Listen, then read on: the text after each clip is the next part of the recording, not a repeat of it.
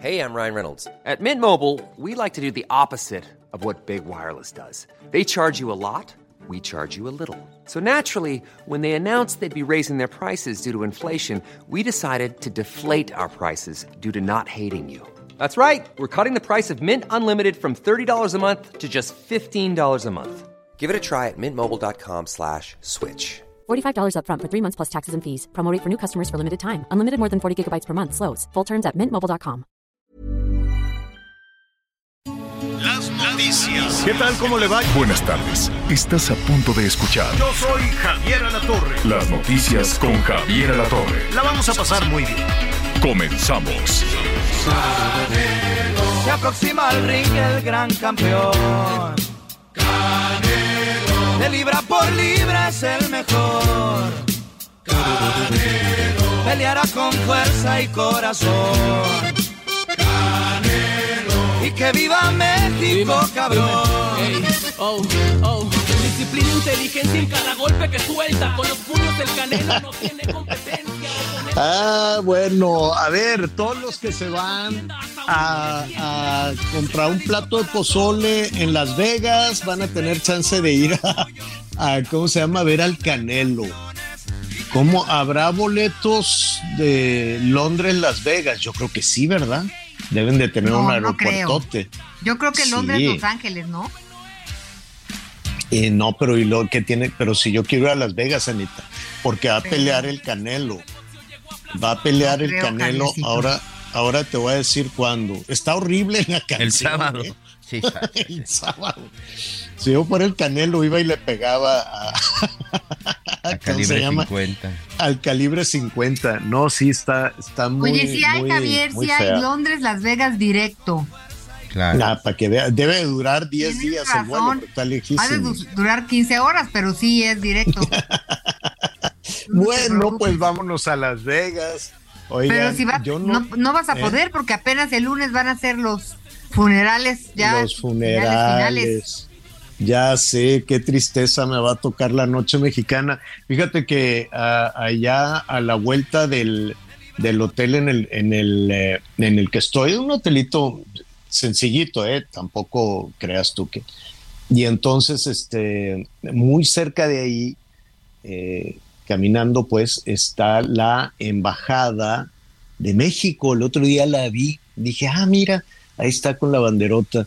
Dije, ah, pues estará ocupada cuidando a, alguien o, podrá atender la embajadora. Le iba yo a preguntar, oye, ¿va a haber pozole? ¿Va a haber qué va a haber de noche mexicana? Y no sé, el Marcelo está por llegar o no, no sé si va a llegar hasta el fin de semana y nada más va a participar en los funerales del domingo. Que además, déjenme decir, bueno, primero vamos saludando, primero vamos saludando. Eh, muy buenas tardes, qué bueno que nos acompaña. Yo soy Javier La Torre, aquí vamos a estar este, Anita Lomelí, Miguel Aquino y su servidor presentando este, toda la información. Su servidor, se- aquí seguimos en Londres con todos los incidentes que al ratito le vamos a platicar lo que pasó hoy y lo que está sucediendo, de hecho, en toda esta ceremonia con un protocolo este, de, la, de la realeza a propósito de los funerales que se están desarrollando. En un catafalco en alto está el ataúd de la reina, de la reina Isabel y está toda esta procesión y están todos los eventos de carácter protocolario. Están montando las guardias, las guardias de honor alrededor de, del ataúd. Al ratito le voy a decir cómo estuvo la procesión, una procesión este, fúnebre que, pues, eh, como tuvo todo este desfile militar, pues fue algo muy vistoso. Ya le diré cómo, cómo se fue desarrollando toda esta actividad. Anita Lomelí, ¿cómo estás?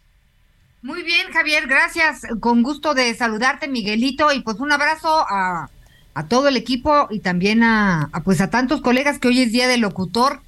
Este, Ah, pues Felicidades. Felicidades. Uy, hay locutores que son y entrañables. admiración. Porque de repente cuando tiembla, entre que llegas a la tele y vas en el coche, pues el radio es el que te salva y te dice por dónde. Claro, eh, pues, definitivamente. un abrazo cariñoso y pues muchos temas que platicar, que mientras andas por allá, pues ya ves que aquí no... No se puede uno mover. puede un uno distraerse. no los puede dejar uno un ratito. A ver, pórtense bien. No, desde la mañanera, ahora sí que de punta a punta todos se portan fatal todos se portan muy mal, pero ya estaremos revisando. Miguel Aquino, ¿cómo estás? ¿Cómo estás, Javier? Me da mucho gusto saludarte, Anita, todos nuestros amigos, aquí ya muy pendientes con la información. Oye, ahorita que empezábamos con esta canción, canción del Canelo, eh, Tan bonita. Ya lo decíamos. Estaba revisando hoy por la mañana precisamente cómo están las apuestas y vaya que ha generado expectativa. Yo no sé si va a ser la mejor pelea del año, no lo creo, pero de la que sí va a ser la pelea que genera más expectativas. Ahí nada más les voy a dar un dato por si quieres hacer tus apuestas desde Reino Unido o por si quieren. Si el Canelo de pura, de pura suerte llega a noquear a al kazajo, a, a Gennady Golovkin en el primer round, si tú apuestas 100 pesos por el knockout del Canelo contra su contrincante en el primer round, te vas a llegar a llevar 5 mil pesos por cada 100 pesos que apuestes. Y es a la inversa, si Gennady Golovkin llegara a noquear al Canelo en el primer round, te vas a llevar 10 mil pesos por cada 100 pesos que se apuesten. En este momento, ¿cómo está la situación? Está muy pareja. La mayoría está apostando por el empate. La mayoría está apostando por el empate. Entonces. ¿Cómo que empate? Sí, sí, sí, hay, empates. Ellos ya llevan un empate técnico, señor. Pues sí, pero no debería ya de haber empates, ¿no? O sea, lo, es lo que hay, si es el box. Es, es, es muy difícil, así como como cada quien su golpe, ya, entonces ¿para qué batallas dándote, no, de cachetadas 12 rounds para que luego te digan, no, pues es que empataron, hombre, no, no, no. Bueno, si hay empates, pues, ¿no? Sí, sí hay empates, y ellos ya empataron una vez. Ya sé. Precisamente por eso van por la tercera. Sí, se traen ganas estos dos, ¿verdad? se traen ganas de una manera impresionante. Oiga, déjeme decirle que justo en este momento se están abriendo las puertas de un, una del Westminster, que es eh, el Palacio de Westminster, es en donde está eh, los restos de Isabel II. Acaban de abrir las puertas de personas que estuvieron haciendo fila desde la noche. Entonces están entrando los primeros súbditos de la reina a ofrecer sus respetos son los primerititos que se habían formado, llegan, eh, van todos caminando, o sea, lo único que hacen es dan unos pasos, ¿no? Se ponen de frente al, féretro, eh, algunos no dicen nada, otros este, hacen la señal de, la cruz, se presignan, este, otros inclinan la cabeza nada más. Este, eh, en fin, es la forma que tenga cada quien de manifestar sus respetos a la, a la reina Isabel, pues sí o sí una de las eh, mujeres más, más eh, eh, queridas en la historia de la realeza, ¿no? No, no, yo, hay casas reales, evidentemente, en el mundo que estarán representadas aquí este fin de semana o que estarán representadas este lunes pero pues definitivamente la historia de la realeza británica y los 70 años que, estuvo en el trono hasta su muerte eh, Isabel, eh, Isabel II, pues tuvo altibajos, aquí hemos platicado, ¿no? Las partes, eh, las partes más, más, más luminosas en la, en la historia de Isabel y las partes más oscuras también, aquello que le restó muchísima popularidad a bote pronto, pues le restó mucha popularidad el tema de Lady Diana, la negativa que tuvo en su momento la reina Isabel a los funerales, toda la crisis que se provocó entre el desliz de Carlos, la separación de Diana, las declaraciones de Diana, y que eh, pues ella comenzara también a, recuperar su vida, pues fue un, uno de los escándalos más sonados. Ha habido cualquier cantidad de escándalos en la Casa Real Británica, probablemente en todas las casas reales del mundo, pero los, eh, digamos que el eco más notorio, los escándalos más notorios han sido precisamente en, en, la Casa Real Británica. Le escribo un poquito, es un salón en el Westminster Hall donde en medio de este salón hay una estructura alta, un catafalco en alto, encima está eh, el, el ataúd cubierto con el estandarte británico. Y encima del estandarte está el cetro de la reina, hay un cojín morado eh, que es el, color del luto, desde luego, para, la iglesia eh, anglicana, también para la iglesia católica. Está la corona eh, imperial, la corona real, con, pues, tiene más allá del valor económico, pues es el valor histórico y lo que significa en el poder de la monarquía esa, esa corona hay dos, ah, bueno, y además hay una, una corona de flores, un, arreglo floral que es muy significativo, porque ese arreglo floral tiene rosas blancas, que eran las rosas favoritas de la reina Isabel, tiene ramitas de pino de Balmoral, del palacio de Balmoral en Escocia, que es en donde falleció la reina, que era la casa en la que pasaba los veranos y demás y también tiene unas eh, ramitas de romero del eh, palacio en el cual sus restos van a descansar junto con los de Felipe, su esposo, y también los de su papá y de su mamá. Es básicamente lo que está. Se han formado dos filas paralelas, ¿no? de un lado entra el, eh, está entrando la, la ciudadanía, el público, no, no necesariamente son ciudadanos británicos. Eh, hay que recordar que hay una cantidad de mexicanos verdaderamente impresionante. A mí, honestamente, me sorprendió el número de mexicanos que hay. Y del otro lado están, es otra fila donde hay algunos este, integrantes de la Casa Real, trabajadores del gobierno británico, ¿no? Algunos personajes VIP que les dicen, bueno, ustedes pasen por esta fila y los ciudadanos pasan por esta otra. Muy, muy emocionados algunos, algunos con, con lágrimas, algunos con desconcierto, les piden que no se queden demasiado tiempo, aunque hacen una pausita de algunos segunditos, cuando mucho 5 o 10 segundos y tienen que seguir avanzando porque la fila puede durar, se estima que pueda durar entre 35 o 40 horas. 35 o 40 horas de espera para poder entrar al Westminster Hall. Eso es lo que se ha estimado. Es justo lo que está sucediendo en este momento. Básicamente o inclinan la cabeza o hacen esta reverencia, ¿no?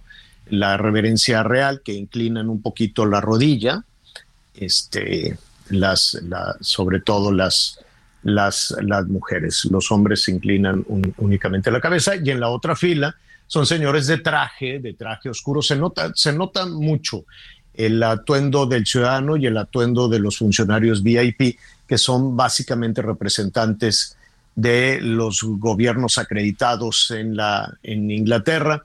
Le estoy, trate de imaginarse además en este, en este salón eh, austero definitivamente y todo el, catafalco, el féretro a cada esquina tiene, eh, está montando una guardia los elementos de la, precisamente la Guardia Real que acompañaron en el cortejo. Ya al ratito le voy a ofrecer algunos detalles también de cómo fue ese cortejo fúnebre. Es un poco de lo que está sucediendo en este momento. ¿Qué va a pasar en adelante? Pues se va a quedar así a partir de, este de este momento muy puntual se abrió al público y así estarán avanzando. Hay gente que va y se forma y dice, bueno, pues yo me voy a formar para el fin de semana, yo me formo para el viernes, yo me formo para el domingo y el lunes este, a las diez y media de la mañana dicen hasta aquí, ya no más, se formaran o no se formaran, hasta aquí, hasta aquí es. Entonces, pues la fila es enorme, enorme, y la gente sabe, les han dicho, oiga, si usted está, este, pues, delicado de salud o algo, ¿no? Algo que no, que no pueda usted estar en condiciones de esperar, pues considérelo porque va a estar de pie entre 35 y 40 horas. No puedes llevar tu sillita porque la fila va medio avanzando. Evidentemente está atorada la fila.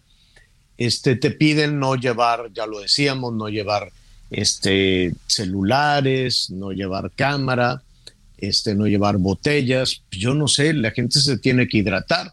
Entonces que de pronto te digan, este, me guardas mi lugar porque me voy a salir de la fila, porque voy a hacer pipí, pues no sé cómo se va a aguantar la gente 35, 40 horas.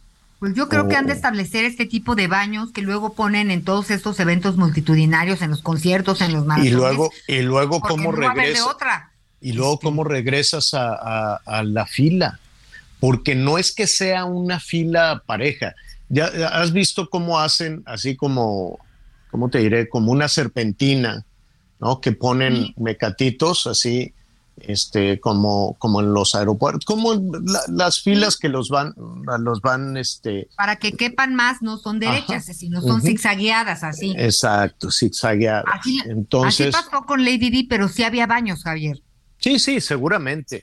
Seguramente van y ponen unos baños por allá. Ahora, yo no sé si aquí se le van a hacer un poquito, este, como por ejemplo cuando las vacunas que le decían al Kevin, oye Kevin, ve y fórmate, ¿no? Y entonces se formaba el Kevin dos días y ya que estaba llegando a la puerta, pues ya llegaba toda la familia. Somos diez, ¿no? Y entonces pues se metían ahí a la fila. No creo. ¿no? Pues yo no, sé. No me suena a cultura inglesa. Pero entonces, ¿cómo le van a hacer? Que se forme pues, uno y le a menos que, la abuelita sabes que, va a haber mucha gente mayor que era pues los principales fans de, la reina muchísima gente mayor entonces sí lo tiene que considerar eh, las autoridades correspondientes para apoyarlos. Van a haber muchas personas en silla de ruedas que quieran estar ahí un momento. Oye, y en esas filas largas no han aparecido los ambulantes como de pronto aparecen por acá que ya andan vendiendo de todo, souvenirs y banderitas. Y... Fíjate que este no y, sabes qué es lo que está pasando, que, que, ayer les estaba diciendo y que conste que no es pretexto para no llevarles ni un platito ni una nada.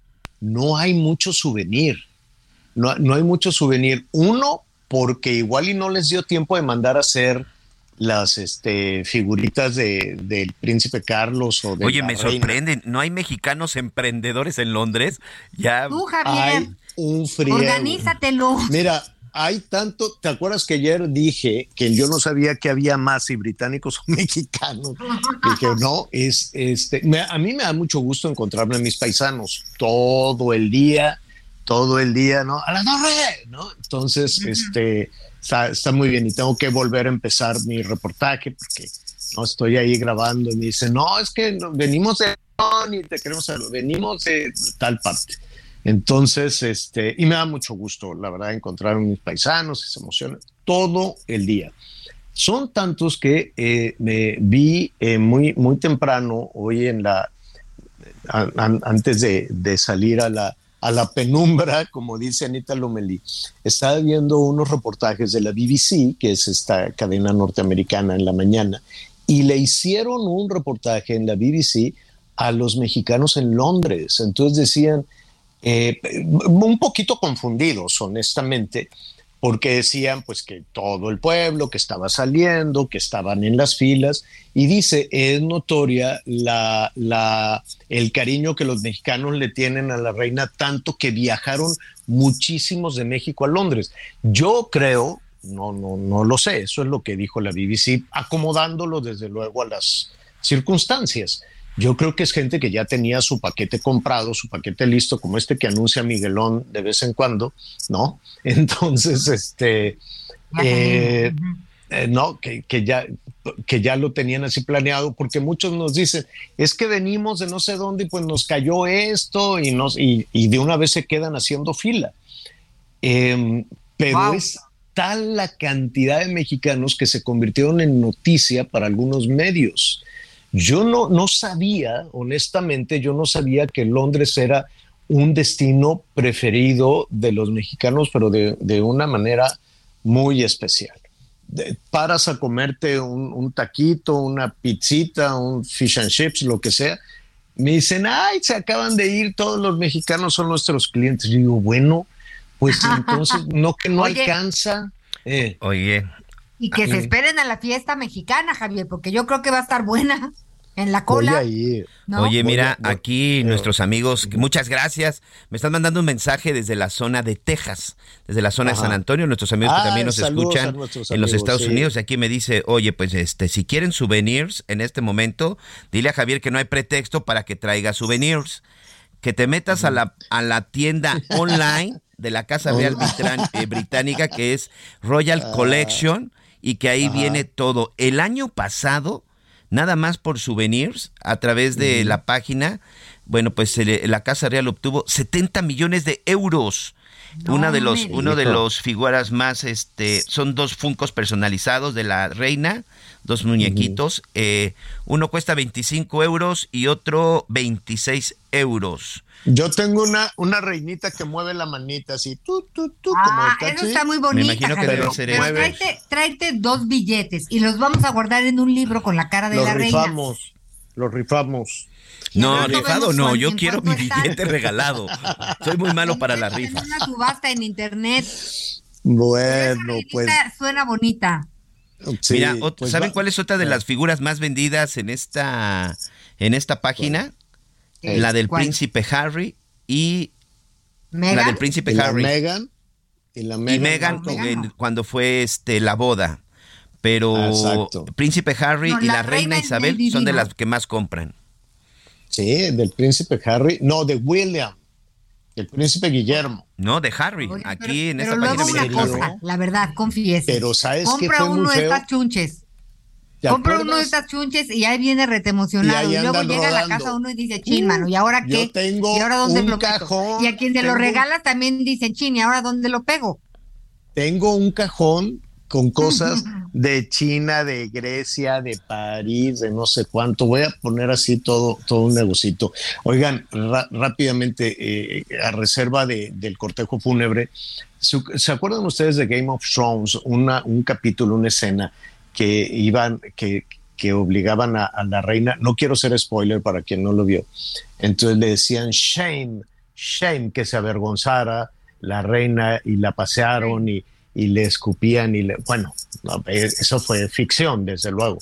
No tan así, pero fíjense que atrás de, del ataúd, pues tuvo que marchar el príncipe Carlos III y sus hermanos, sus tres hermanos, ¿no?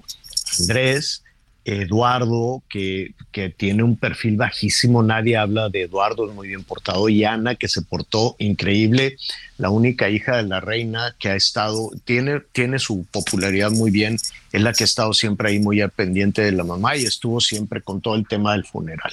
La verdad es que la gente la quiere, la quiere mucho. Pero entonces todos, este, incluido William, el nieto, y Harry, todos desfilaron Nada más que a Andrés y a Harry no les dieron chance de usar el uniforme militar. Les dijeron, ¿sabes qué? Ustedes no, aunque formaron, Andrés formó parte de, de la Marina Real casi 20 años, pero con el escándalo este por andarse juntando con el Jeffrey Epstein, pues eh, fue un escándalo, entonces ya le, le quitaron todos sus privilegios. Dijeron, solo podrán usar uniforme quienes tengan un rango militar y formen parte de la familia real. Entonces, eh, Andrés, que era el, hijo consentido, el más chiquito, el hijo consentido de la reina, se metió en esta escandalera tremenda, le quitaron el dinero, le quitaron todos sus privilegios y le quitaron, pues para él lo más doloroso, el uniforme, la posibilidad de usar el uniforme militar. Él formó 20 años parte del, del, ejército, fue capitán, fue piloto de guerra, en fin. Entonces, desfilar por las calles sin uniforme es como señalarlo, este muchacho se portó como la oveja negra. Cara. Sí. pero además la vergüenza y que te hagan desfilar sin el uniforme. Y lo mismo le pasó a Harry. Harry no pudo, él formó 10 años también parte de, de la del ejército y tampoco pudo. Y entonces en las calles sí se les veía con el gesto de tristeza de que se le murió la abuela y se le murió la mamá, pero la vergüenza de que todo el pueblo te vea sin uniforme, para alguien que ha sido militar durante 20 años debe haber sido el, el mayor castigo, la mayor sanción que pudo haber sufrido. Me acordé mucho aquello de shame, shame. No, sí, terrible. Digo, al, por, por andarse portando mal. Hacemos una pausa, volvemos. Sí, tal vez pudieras comprender que no sé cómo expresarme bien. Sí, tal vez pudiera hacerte ver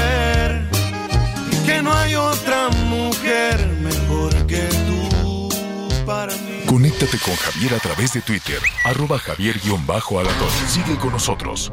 Volvemos con más noticias. Antes que los demás. Todavía hay más información. Continuamos. Tu salud en Tamaulipas es nuestro compromiso. Para mejorar tu calidad de vida, hoy contamos con nuevos hospitales y centros de salud cerca de ti. Ahora las familias tamaulipecas cuentan con atención médica de calidad.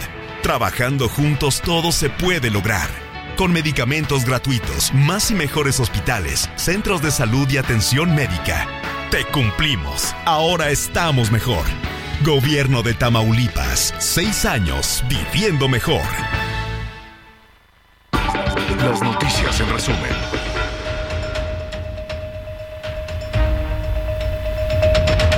La Comisión de Puntos Constitucionales de la Cámara de Diputados aprobó este martes por mayoría la reforma propuesta por el PRI para ampliar la presencia del ejército en las calles hasta 2029.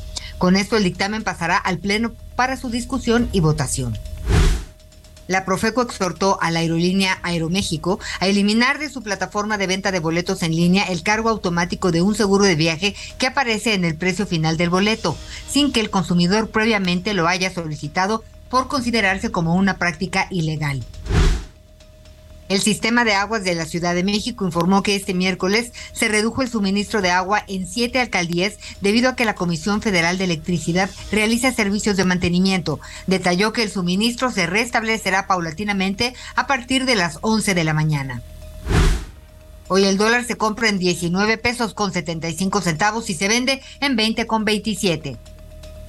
En Soriana, celebra el gran grito del ahorro. 30% de descuento en llantas, baterías para auto y en pantalones de mezclilla. 25% en ropa interior, sartenes y baterías Tefal y en todas las vajillas. Soriana, la de todos los mexicanos. A septiembre 19, excepto Basic Concepts, BMGs y programa de lealtad. Aplica restricciones. Oye, este, pues no sé, vamos a tener que hablar con todos nuestros amigos, los directivos del Heraldo, porque nomás no alcanza el tiempo, Anita Miguelón. No dice uno nada así, hola, ¿cómo les va? Ya, vámonos al corte. ¿Qué? ¿Pero cómo? No, pues hay muchas ventas, sí, sí, hay, que hablar con ellos, Bendito sea Dios. no, bendito sea Dios. Lo que pasa es que a ustedes no, no les para la boca y no lo, no se nos va, se nos va el tiempo. Oigan, muy rápido, no, pero qué, qué, qué privilegio, la verdad, poder compartir con, nuestros amigos allá en los Estados Unidos, en todo el país, pues todo lo que está sucediendo acá en, en Londres y la magia de la tecnología que nos permita estar juntos.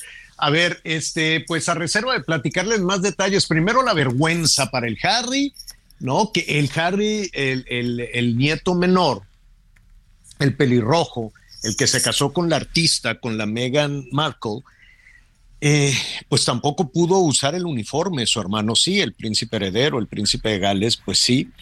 Y entonces él ya no pudo y él sirvió en el ejército, es más, fue a Afganistán. No así de piña, fue, fue como, como soldado, sirvió 10 años también en la Fuerza Aérea, si no me equivoco. Y nada, le dijeron, pues sabes qué, tú ya no puedes usar el uniforme. Porque, pues no, porque renunció a, la Casa Real. Dijo, ya no quiero saber nada, me maltratan mucho aquí a, mi esposa, me la hacen menos, me la hacen menos, entonces pues ya me voy, quédense con su corona, quédense con su dinero, no necesito nada, yo ya me voy. Y se fue a vivir a Los Ángeles. Entonces le dijeron, bueno, pues tú te fuiste, ya no formas parte de, de la Casa Real, ya no formas parte de las Fuerzas Armadas, nada bueno, pues ahí están precisamente como ya lo escucharon desde hace unos días. El señor Javier Latorre completamente, completamente en vivo desde Londres con todos los detalles de lo que ha estado sucediendo con, pues tal vez después de que estuvimos a conocer, eh, pues ya mañana va a ser una semana de la muerte de la reina Isabel. Tenemos por ahí unos problemas de comunicación, pero pues muy pendientes y sí, vaya que ha sido la comidilla, Anita, lo que sucedió con el, eh, con el príncipe Harry, incluso desde el primer discurso del rey Carlos III, en donde decía y que, que pues si ya Harry y su esposa decidieron no estar ahí, pues que les vaya muy bien, ¿no? Pues sí, la verdad es que sí, y renuncia y digo, no, no es un desplante de ahí nos vemos, hasta la vista, no, eh, hay, eh, es una pérdida de títulos, por supuesto, ya no son miembros en activo de la familia real, esto según comunicaciones de Palacio, que ya como nos venía diciendo Javier, pues tiene implicaciones como la de no utilizar pues el uniforme militar. Oye, este sí, se me estaba eh, por aquí cortando la, comunicación. La cosa es que también, digo, con, con su traje oscuro de luto, pero pues sí se nota, ¿no? Cuando está todo lo vistoso de la guarda de la Guardia Real. ¿Se acuerdan para que nuestros amigos se, se eh, una eh, se lo ubiquen una de las figuras em, este, de referencia a Inglaterra? Son estos eh, guardias de la Casa Real que tienen el pantalón negro, una casaca roja y un gorro enorme negro, ¿no? Y que están así parados, que no pestañean, y ahí va la gente, se les pone enfrente y se toman fotos y, cosas por el estilo, y no se mueven, no se mueven, no se mueven. Bueno, pues ellos fueron los que eh, estaban encabezando la, el cortejo fúnebre.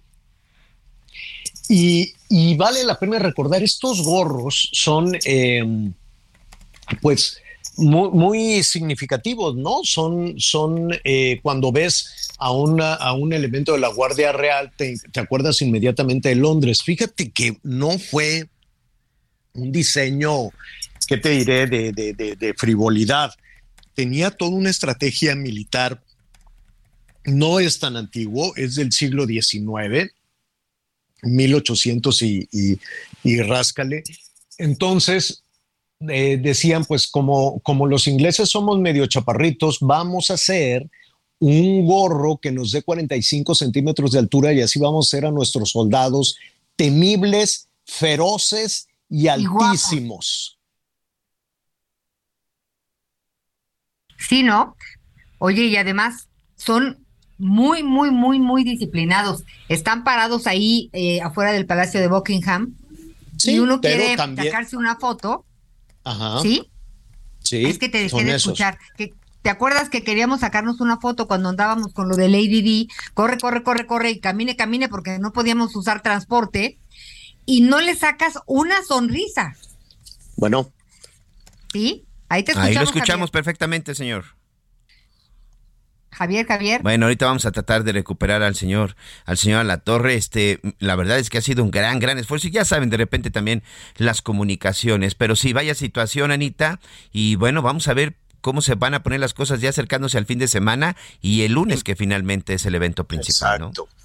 Ahorita les cuento lo del lunes rápidamente. Imagínense a todo el mundo tratando de subir la selfie y cosas por el estilo. Entonces todos los servicios de comunicación de Internet, más los bloqueos que por cuestiones de seguridad hacen en diferentes zonas, ¿no? O sea, bloquean la comunicación pues para que no ande un maloso comunicándose con el otro. Entonces, pues es, es, un poquito difícil.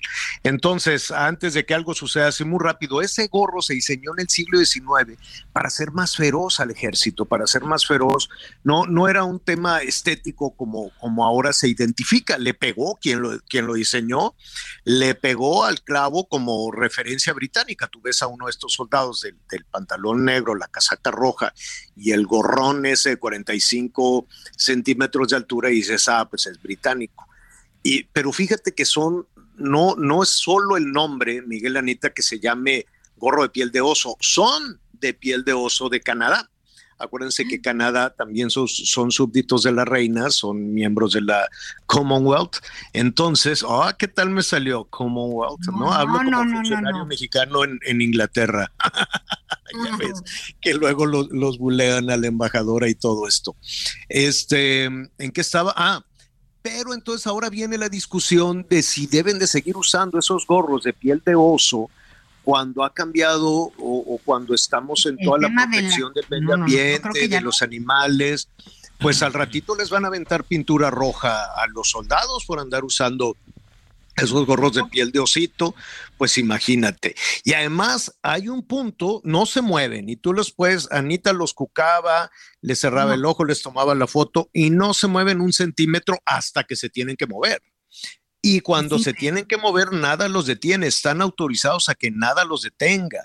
Entonces, sí, ah, dan, un grito que sí los japonesitos y los mexicanos, que son los que más están viajando por el mundo, se quedan así como, ándale, me, gritó este. Entonces, alzan la voz y, no, normalmente no lo hacen, pero también es una tradición que cuando está el mar de turistas y se tiene que mover la Guardia Real, pues alzan mucho la voz y ah, en la traducción que será, ábranse, ¿no? Así, ábranse, a, toda la gente, ¿no? Entonces es así, es como, abran camino a la Guardia de la Reina. Está muy, muy largo, entonces me dijo, ábranse, ¿no? Oye, ya, no des ideas, porque alguien por acá, creo que también al rato con su Guardia Nacional, va a querer hacerle así. Ábranse con la Guardia Nacional. Ábranse, hijos de ya María me Morales. Secretario de la Defensa. Ábranse y se callan, ¿no? Oye, no, y bueno, después de lo de ayer, no. Después de lo de ayer, oye. A los diputados del Alito van a, vamos a poner a votación que maltraten a la gente y que le gritan, ábranse. Y total, Oye, Oye, pero ya tenemos una profesión. Qué terror, qué terror las amenazas para quien critique a la Guardia Nacional. ¿Qué es eso? Salió en el periódico por acá.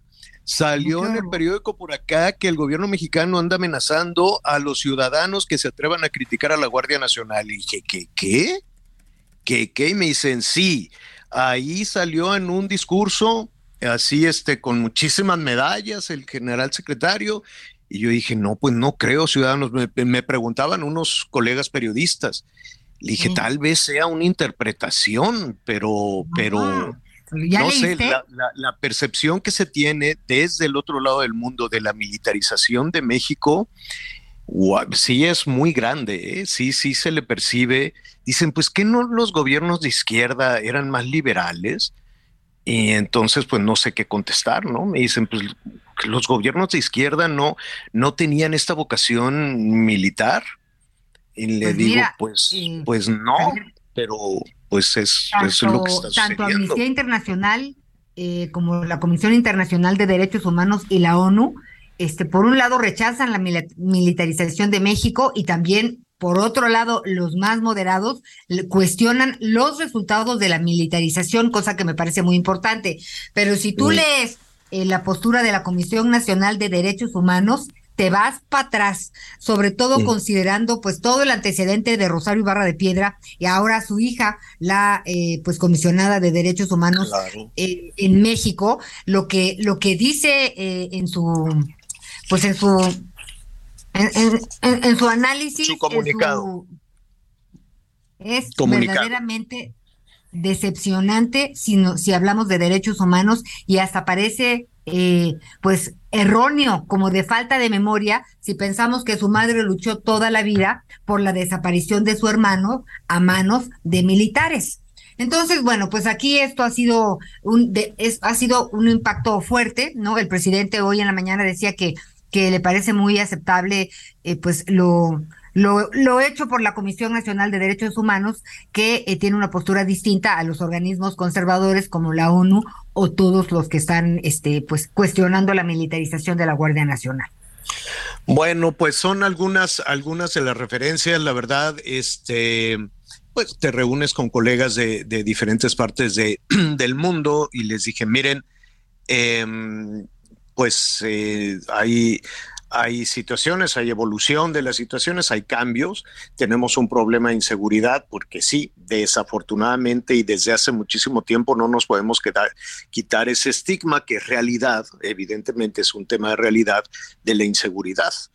Y, la verdad es que em, sí, no, no, no es agradable para los mexicanos vivir en esta situación, olvídate agradable, nos llena de, incertidumbre, que sea la preocupación número uno y, que sea la pregunta principal cuando sales al extranjero y que los colegas te, te pregunten de nueva cuenta por la violencia, por la inseguridad y que se nos identifique de esta manera, un país tan hermoso con el que tenemos, un país donde en cada paso que das hay una oportunidad, hay una oportunidad enorme, nuestro país es generosísimo en podernos dar las oportunidades de, de crecer, de generar, de tener este patrimonios, de crecer en muchísimas cosas. Los mexicanos trabajamos de una manera impresionante. La presencia de los mexicanos, les decía, la BBC hizo este reportaje porque es notoria, notoria la presencia de los mexicanos en esta, en este, en este evento. Y, y sí, lastima que, que se nos perciba de esa manera, pero percepción es realidad, desafortunadamente. Sobre este tema vamos a, platicar eh, precisamente con Ignacio Manjarres. Él es el presidente de la Comisión Nacional de Seguridad y Justicia de la Coparmex, a quien le agradezco mucho que esté con nosotros. Ignacio, ¿cómo estás? Muy buenas tardes. ¿Qué tal? Muy buenas tardes, a la orden, como siempre. Buenos, eh, buenas tardes, Javier, Ana María, Miguel. Oye, Ignacio, este parece, parecería un destino fatal parecería, eh, nos gustaría definitivamente como medio de comunicación contar una historia distinta, pero parece que no encontramos la salida en el tema de la inseguridad. ¿Ustedes lo han discutido? ¿Ustedes han, han hecho un análisis de qué es lo que está pasando? Bueno, pues el análisis que tenemos es muy sencillo. Yo creo que la estrategia de seguridad no es la más adecuada para generar resultados positivos. Realmente los números que nosotros vemos desde la Comisión de Seguridad de Coparmex es que o se mantienen algunas cosas o se incrementan algunos delitos que de alguna manera pues afectan a todos los mexicanos. Ahora, eh, hay una medición, no es únicamente una percepción o no es únicamente una, una, una opinión ¿no? que se pueda que, se pueda tener de que, ah, pues yo conozco a alguien. No, ustedes hacen mediciones concretas de las víctimas de diferentes delitos. Así es, mira, por ejemplo, acabamos de presentar lo que es el eh, monitor de seguridad con lo que tiene que ver con robo a negocio el día de ayer. Y pues nos arroja los siguientes resultados y todos son basados en la misma fuente que es la el Secretariado del Ejecutivo del Sistema Nacional de Seguridad Pública, lo que tiene que ver con el INEGI, encuestas del INEGI y lo que tiene que ver con Data Coparmex. Lo que te puedo comentar es de que de enero a julio lo que es el robo a negocio pues eh, se mantiene en lo que tiene que ver en este periodo en uh, eh, 49.152 denuncias. Yo creo que es importante aclarar dos cosas. Una de que se están generando 232 carpetas de investigación diarias en, México y que tenemos una cifra negra del 83%. Eso significa que realmente lo que se pueda presentar de denuncias a lo que es eh, la cifra negra que maneja el INEGI, eh, pues eh, realmente podemos multiplicar esto por tres veces más, por lo menos. Pero ¿por qué no se presenta la denuncia? Bueno, mira, yo creo que el, no presentar la denuncia tiene que ver con varios factores. Uno de ellos, la desconfianza. Otro, ¿para qué voy a perder el tiempo al, Ministerio Público cuando no va a pasar nada? Y otro de los problemas que nosotros lo decimos muy claramente es la falta de elementos de ministerios públicos que puedan atender las denuncias. Hay que ver que cada ministerio público, por lo normal, trae arriba de 500 carpetas arriba de su escritorio. Entonces, realmente creo que la institución del Ministerio Público a nivel nacional Estoy hablando de lo que tiene que ver con ah, eh, el delito de fuero común, que son ministerios públicos estatales, pues realmente están en una situación de falta de personal, de capacitación, de mucha rotación de personal, y eso no permite que la justicia se aplique. Las pocas denuncias que se tienen realmente se atienden, muy pocas, pocas son judicializadas y pocas van a dar a un resultado condenatorio de cualquiera de las maneras como se maneja el sistema de justicia penal, que puede ser a través del perdón, puede ser restitución del bien o bien puede ser de alguna manera el encarcelamiento cuando hay un delito mayor. Eh, dentro del análisis que, hacen, ¿hay algún sector que es que, que pueda resultar más, más vulnerable a la, a la inseguridad, a los asaltos? Sí, como no, mira, lo que tiene que ver con la micro y mediana empresa eh, son aquellas que son más afectadas. De alguna manera las grandes empresas sufren de otro problema, como puede ser el robo de transporte, que ese es otro otro delito que pues eh, hemos medido en otras ocasiones. Pero lo que es la pequeña y mediana empresa sin duda es afectada. Eh, no estoy hablando de extorsión, porque la extorsión también va categorizada en otro rubro del secretariado del Ejecutivo, pero lo que tiene que ver directamente el robo. Inclusive te puedo comentar que dentro de este eh, parámetro el 47% de los robos a los negocios fueron con violencia. Entonces realmente si redondeamos cifras, la mitad de los eh, asaltos que se suceden a los negocios pequeños y medianos, pues tienen que ver con violencia. Y eso pues también eh, significa para nosotros dentro de Data Coparmex, otro, otro factor que hemos hecho las encuestas, como tú sabes, de Data Coparmex trimestralmente, nos arroja que una de cada dos empresas socias de Coparmex han sido víctimas de un delito de robo. Vale. Eh, finalmente, Em, ¿Qué estarían eh, ustedes como, como agrupación, como gremio, em, pues esperando por parte de la autoridad? Eh, se han hecho ya modificaciones, hay grandes discusiones en la Cámara de Diputados, en el Senado, hay pues eh, también los discursos que, que, habíamos señalado, ya la Guardia Nacional formará directamente, estará bajo control del ejército por mucho tiempo, por muchos años. Em, ¿Se sienten ustedes más, más cómodos con eso? Dicen, ah, bueno, pues ya, ya viene la Guardia Nacional o, ¿qué, qué opinan? Mira, yo creo que hay que ser conscientes. La Guardia Nacional no tiene por qué ser una parte del ejército, ya que pues está violatorio al artículo 21 constitucional, el cual se modificó para generar la Guardia Nacional, para crearla en el 19. Y dice muy claramente a la letra que la Guardia Nacional será civil, con mando civil y adscrita a la Secretaría de Seguridad Pública Federal. Por eso estamos en contra de estas eh, modificaciones a las leyes secundarias que lo único que hacen es violentar la Carta Magna la Constitución. Yo creo que si se quisieran hacer las cosas bien, se hubiera buscado el eh, modificar el artículo 21 constitucional y no eh, como se manejó desgraciadamente con un fast track por instrucciones del Ejecutivo, se puede ver claramente, y eso no va a abonar a la seguridad. ¿Por qué lo decimos esto? Porque número uno, la seguridad en primera instancia está en manos de las policías municipales y estatales, las cuales no están siendo fortalecidas como originalmente se dijo que se iban a fortalecer estas policías. Es importante dedicarles más recursos. No sé si has visto el presupuesto para el próximo año y a seguridad pública le dedican el 1% del, del presupuesto y eso significa pues realmente que no van a poder hacer nada si lo comparamos contra lo que tiene que ver eh, la, parte de los eh, de, los incrementos que ha habido de todos los eh, insumos etcétera pues realmente estamos diciendo que le están dando pues un mejoralito por no decir no le están dando nada. Y aquí insistimos nosotros se tienen que fortalecer las policías municipales policías estatales se tiene que fortalecer los ministerios públicos y la Guardia Nacional no va a llegar a atenderte en un asalto la Guardia Nacional debe ser coadyuvante de las policías estatales y municipales porque son las que conocen dónde se mueven los problemas de una ciudad, son los que realmente viven ahí y conviven con la ciudadanía y conocen los problemas. Guardia Nacional viene cuando se le requiere para eh, de alguna manera apoyar las labores que puedan tener las, las policías estatales y municipales.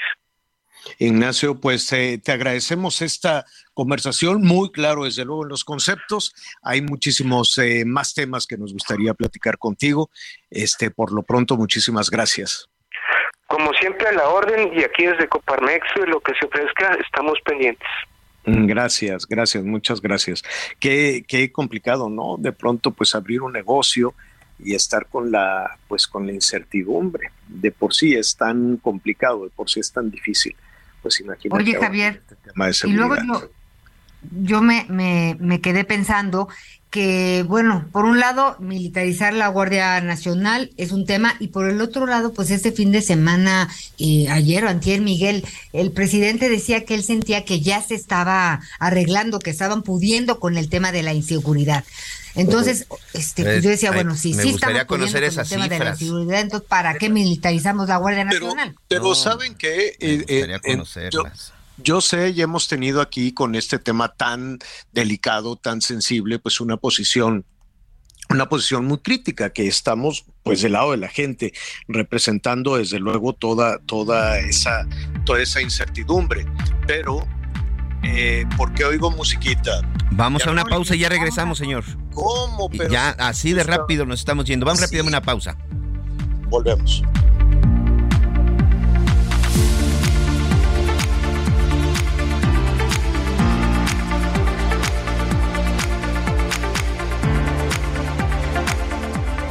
Conéctate con Miguel Aquino a través de Twitter, arroba Miguel Aquino. Toda la información antes que los demás. Ya volvemos.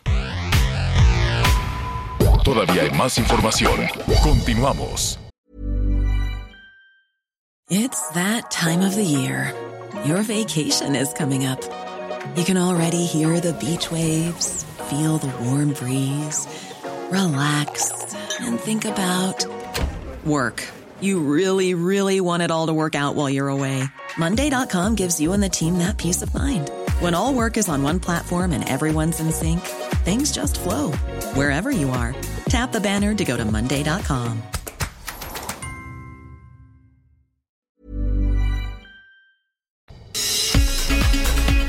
La Guardia Nacional y el Instituto Nacional de Migración aseguraron a 35 personas migrantes que iban a bordo de cinco vehículos en la carretera Linares en Tronque San Roberto en el municipio de Galeana, esto es Nuevo León.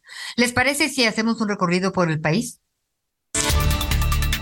Un total de 285 migrantes, entre ellos 19 menores de edad, fueron resguardados por autoridades estatales y federales en los municipios de Acayucan, Cusoleacaque, Moloacán y Sayula de Alemán, ubicados en la zona sur del estado de Veracruz. La Secretaría de Seguridad Pública, a cargo de Hugo Gutiérrez Maldonado, en coordinación con personal del Instituto Nacional de Migración, retuvo a los extranjeros procedentes de Cuba, Guatemala, Honduras, El Salvador, Ecuador, Nicaragua y Venezuela. Además, los policías estatales lograron tres detenciones por presunto tráfico de personas en distintos eventos registrados registrados en la entidad. Las personas resguardadas recibieron la atención correspondiente y fueron canalizadas al Instituto Nacional de Migración para determinar su situación legal en el país. El director general de atención a migrantes, Carlos Enrique Escalante Igual, ha dado a conocer que la zona sur de la entidad es donde se registra el mayor flujo migratorio. Informó desde Veracruz Juan David Castilla. La jefa de gobierno de la Ciudad de México, Claudia Sheinbaum, respaldó la nacionalización del litio al destacar la creación de la empresa Litio MX, un organismo descentralizado que estará dedicado a la exploración, explotación, beneficio, aprovechamiento, administración e incluso al control de cadenas de valor económico de este mineral. La mandataria capitalina detalló que México es el cuarto país que concentra la mayor cantidad de este mineral en Latinoamérica y que sus reservas representan el 2% de todo el mundo. Asimismo destacó que su creación va a permitir innovación, transición a fuentes renovables de energía para que México forme parte de los líderes mundiales en materia de energía para combatir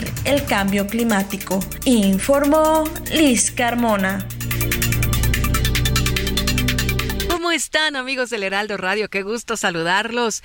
Vamos a festejar este 15 de septiembre, ¿qué les parece? Las fiestas patrias en el Zócalo de la Ciudad de México. Este año la agrupación norteña, los Tigres del Norte, será la encargada de ponerle sabor y ritmo a esta celebración tan importante para todos los mexicanos. Acudan en compañía de la familia y disfruten este concierto gratuito que iniciará en punto de las 8 de la noche y continuará después del grito de independencia. Vengan a cantar con los jefes de jefes, la mesa de rincón, la puerta negra, la jaula de oro y todos sus grandes éxitos. Así es que ya tenemos invitación para este 15 de septiembre. Regreso con ustedes a las noticias con Javier Alatorre.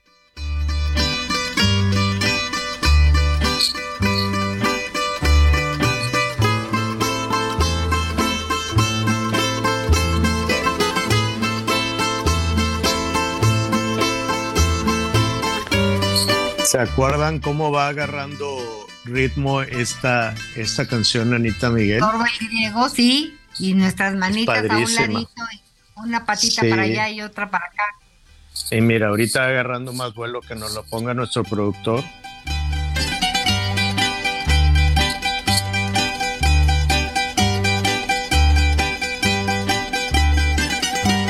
Bueno. Bueno, al ratito le, ponemos más, pero es padrísimo. En alguna ocasión en los Olímpicos de Grecia, fui a comer, me invitó a cenar, salíamos tardísimos eh, con esta, eh, con la Adriana Balasis, le mando un beso, un abrazo a la Adriana Balasis no sé, sigue en México, estaba en Televisa, luego le perdí un poquito la pista. Y no sabes qué bien la pasamos. Y entonces después, eh, de, saludos a la Adriana Balasis, es una gran, gran, gran periodista. Este, me ayudó muchísimo también allá en, en Atenas. Y en alguna ocasión allá en Atenas, en un lugarcito, estaba yo ahí comiendo un pescadito con unas papitas, este, con aceitito de olivo y demás, ya muy tarde, muy cansado. Y alguien puso esto de Sorba el Griego, que ya nos quitó nuestro productor que anda medio amargadito. Y entonces, no, no es cierto, Leito, no es cierto. Y este, bueno, pues aunque es un tema más de Hollywood que de Grecia, pero pues la gente se emociona muchísimo. Y entonces, este, pues ahí todo el mundo se, puso muy, muy, contento. ¿Por qué viene, a qué viene esto de Sorba el griego? Y los cañones de Navarone. Durante muchísimos años tú ibas al cine y eran las únicas películas que estaban ahí, ¿no? Con el Anthony Quinn, y entonces este, ahí salía la Irene Papas, guapísima, que la Irene Papas luego anduvo de novia con el Marlon Brando, muy intensa la Irene Papas. Bueno, pues así vamos a recordarles. Si usted no ubica a la Irene Papas, le, le recomiendo Sorbo el Griego, que además es una, un clásico, del cine, se, la, se la va a pasar muy bien este fin de semana eh, la, puede ver. Es una gran película, tuvo muchos reconocimientos y es un poco esta historia entre quien ve la vida de manera más ligera a quien ve la vida con, con, la razón y, el y la razón puede ser muy buena consejera, desde luego, para que no cometas errores. Y, y, el corazón de pronto te hace cometer muchos errores. Entonces era esta combinación, ¿no? De quieres vivir la vida así como caiga o quieres llevar la vida eh, adecuadamente y, las dos partes son absolutamente respetables, pero de eso va más o menos Sorba el griego, no le digo más para que la, si no la ha visto, pues que la vea. Ahí salía Irene Papas, entonces Irene Papas acaba de morir hoy, se acaba de morir ahorita, la, la Irene Papas no sé cuántos años tendría, como 90 supongo, este, una gran actriz, una gran, gran actriz, muy 96, fíjate, 96, entonces, este, pues acaba de fallecer en paz descanse y pues hizo muchos papeles. Antes los artistas hacían unos papelones increíbles, ahora, ahora nada más hacen alfombras rojas, ¿no? No, no, yo no los veo así que les pongan y son siempre los mismos. En México son tres o cuatro artistas en Hollywood también son como 10 o 20 y son siempre los mismos y los mismos y como que no le echan ganitas, como que dicen, ay, de todas formas me van a dar un premio o han de decir, ah, pues ya, de todas formas ya cobré. Entonces, pues como que no, como que no hacen estos papeles memorables, ¿no? Fíjate, de esta película han de pasar, ¿qué serán? Como 50 años o más, no sé, de Sorba el Griego pues y, y, se quedan ahí para, para la historia. Entonces, yo no veo. Nada más. Sí, dime. Nada más te cuento que esta mm, señora, que esa gran actriz, padecía Alzheimer. Y ah, justamente septiembre, mm.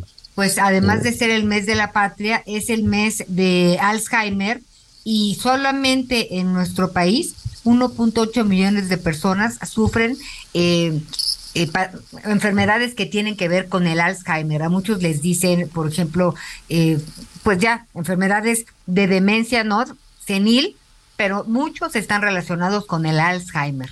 En paz descanse esta mujer y pues bueno, ya estaremos hablando esta de mujer. El viernes. Se nota que, Anita, tienes que ir a ver la película en lugar de estar hablando de esta mujer que se murió.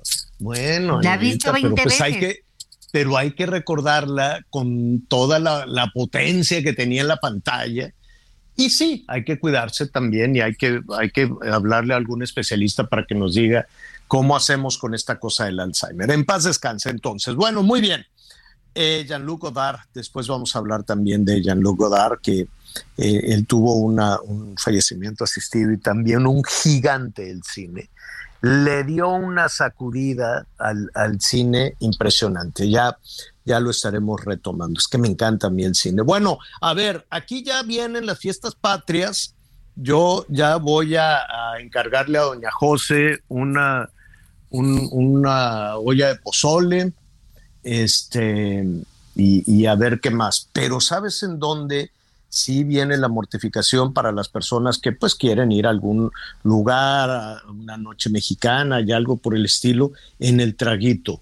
Y él estaba platicando, estaba con, con Anita, con Miguel, de por qué de pronto las, em, los destilados mexicanos o, el, traguito, las bebidas, eh, las venden tan caras, tan, tan caras en los negocios. Sí hay una diferencia enorme entre un establecimiento en el que tú puedas ir a comprar eh, y un negocio en el que te sientes y, y no, no sé si se le van cargando demasiadas cosas, si el trago ya se encareció desde, desde su fabricación. El que sabe mucho de esto y con el que vamos a platicar es con Roberto García Chagoya.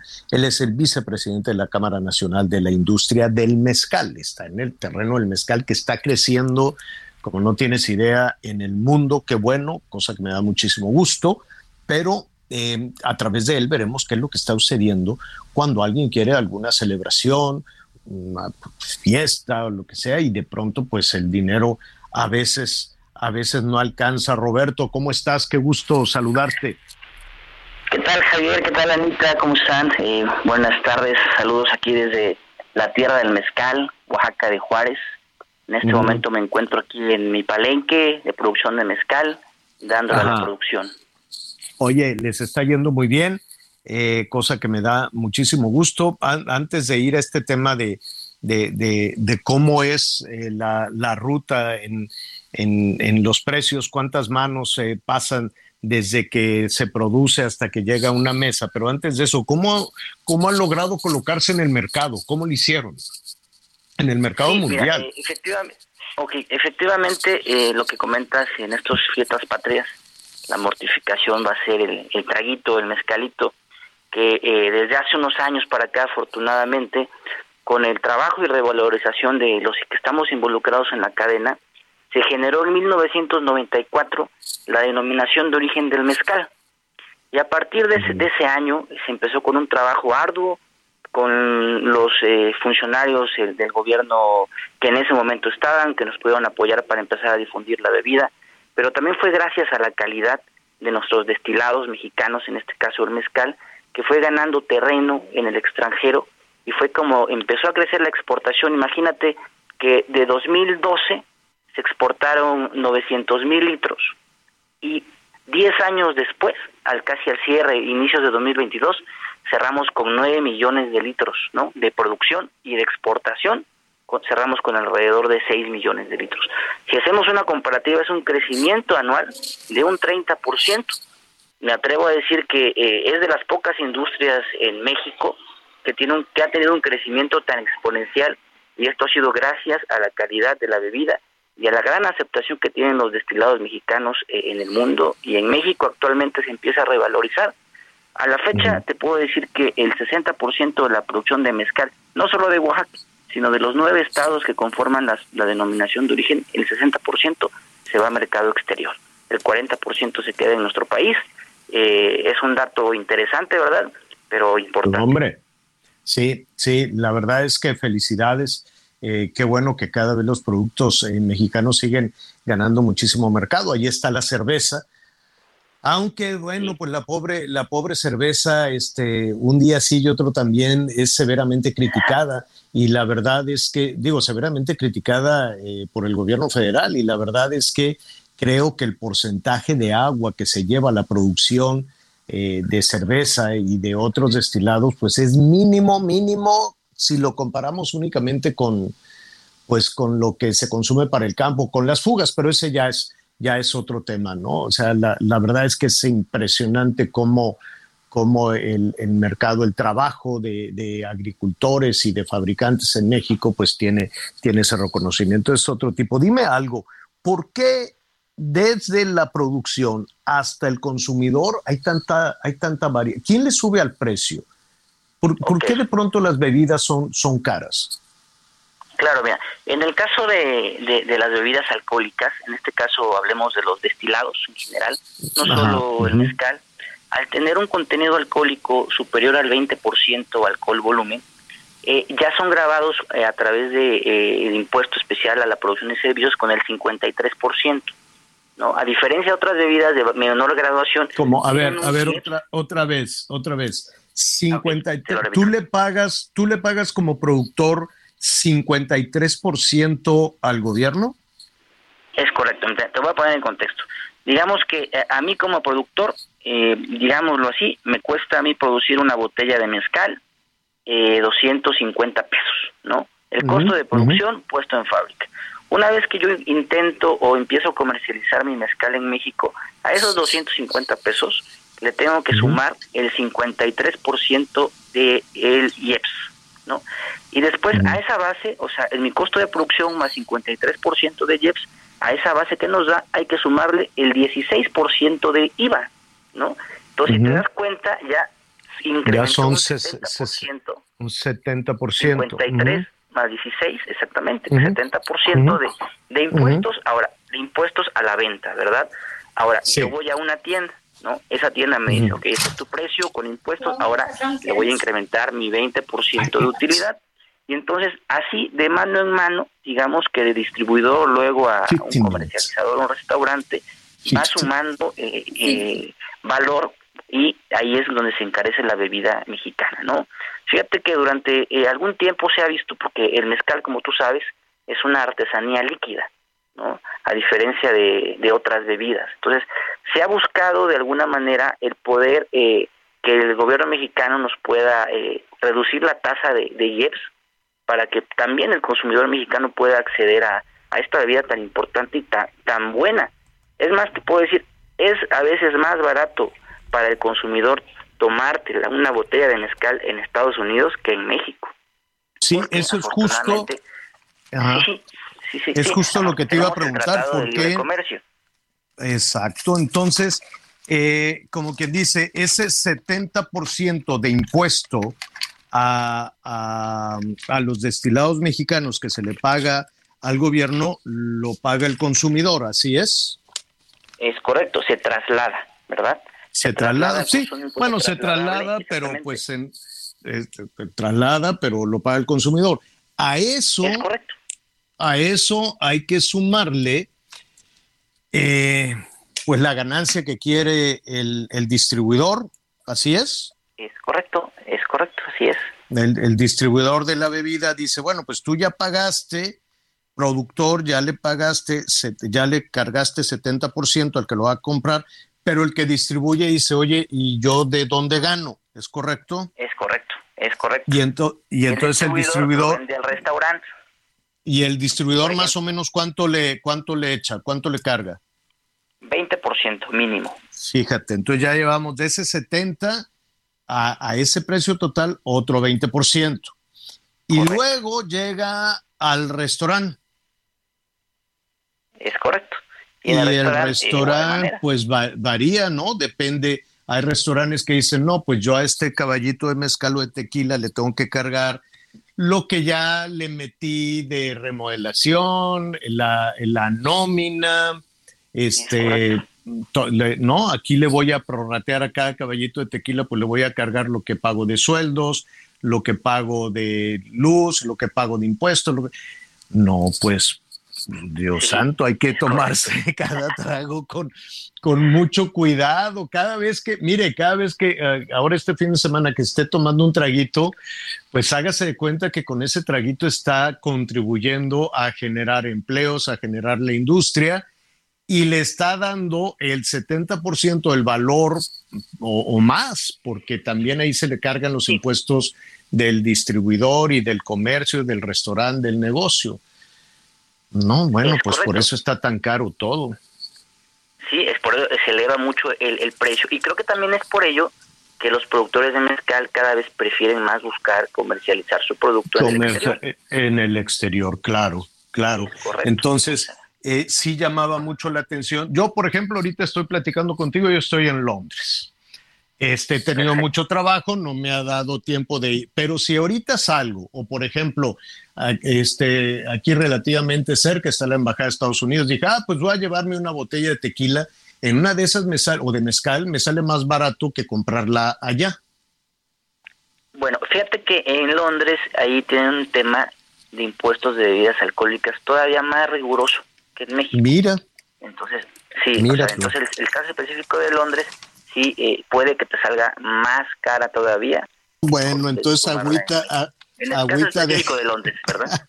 Ah, exacto. Válgame Dios. Bueno, pues mira, lo único, lo, lo que nos queda dentro de, de, del gasto, pues es que estamos contribuyendo, uno, con una industria, dos, a generar empleos y tres, a, a los, este, ¿cómo se llaman? Los, los dineros estos que reparte el gobierno, pues, o sea, también en cada vasito de tequila. Recaudación, ¿no? A la recaudación para. A la recaudación que luego se va a los programas, a los programas sociales. Entonces, pues hágase de cuenta, cuando diga salud, pues aquí va el 70% de mi traguito a este, pues esperemos que no se lo robe ningún político y que efectivamente llegue a manos, a manos de quien tenga que llegar. Qué interesante, te agradezco muchísimo, te agradezco muchísimo eh, esta explicación. Y ojalá les vaya muy bien este fin de semana y ya estaremos, ya nos invitarás a conocer todo el proceso de elaboración del mezcal, que seguramente es interesantísimo. Muchísimas gracias, Roberto.